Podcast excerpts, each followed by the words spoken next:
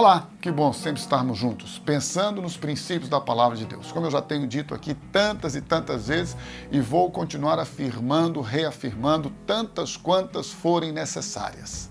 Nenhuma religião, nenhuma doutrina humana, nenhuma instituição humana tem poder para salvar, para libertar o homem.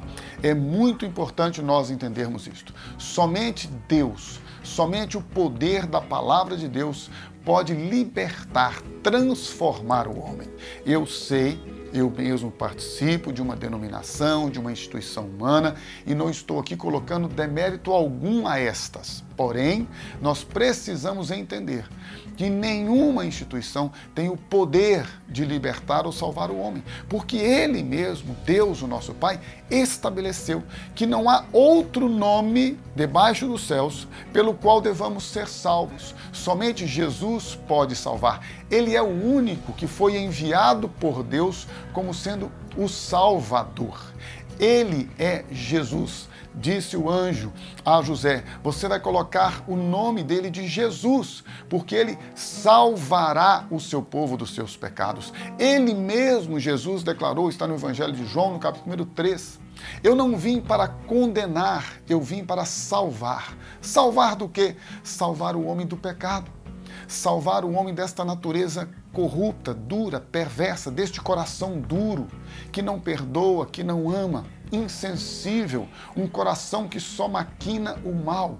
Deus envia o seu filho Jesus para libertar a você e a mim deste coração de pedra e nos dar um coração novo, um espírito novo, uma mente nova. Agora você e eu podemos andar segundo os princípios da palavra dele. Podemos desfrutar de um amor que excede toda a nossa capacidade intelectual, de uma paz que vai muito além de toda a nossa compreensão, de todo o nosso entendimento.